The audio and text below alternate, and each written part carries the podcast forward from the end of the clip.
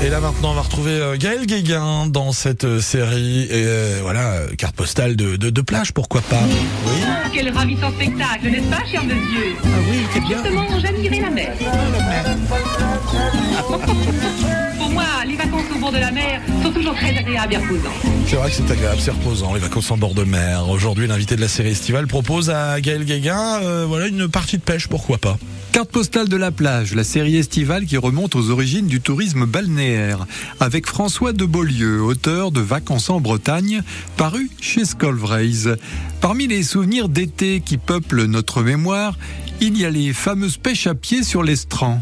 Les coques ramassées sur la plage, les bigorneaux trouvés sur les rochers ou les crabes avec une tête de poisson accrochée au bout d'une ficelle occupent beaucoup les enfants et ne demandent pas beaucoup de matériel.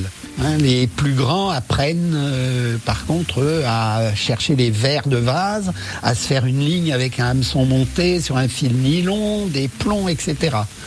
Le seul problème, c'est que même frit, les petits poissons qu'on prend avec ces lignes-là semblent toujours plus riches en arêtes qu'en chair.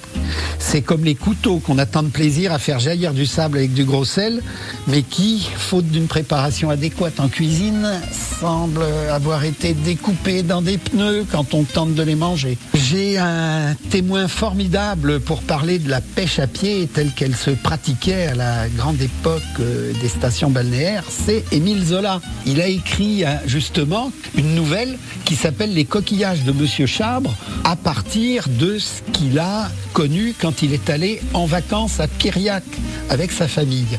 Donc c'est un bourgeois avec sa femme euh, qui, vient en vacances, qui va donc être obligé de pratiquer la pêche à la crevette.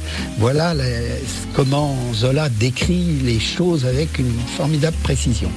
Un soir, Hector dit au ménage Nous aurons demain une grande marée, on pourrait aller pêcher des crevettes. La proposition parut ravir Estelle. C'est Madame Chabre.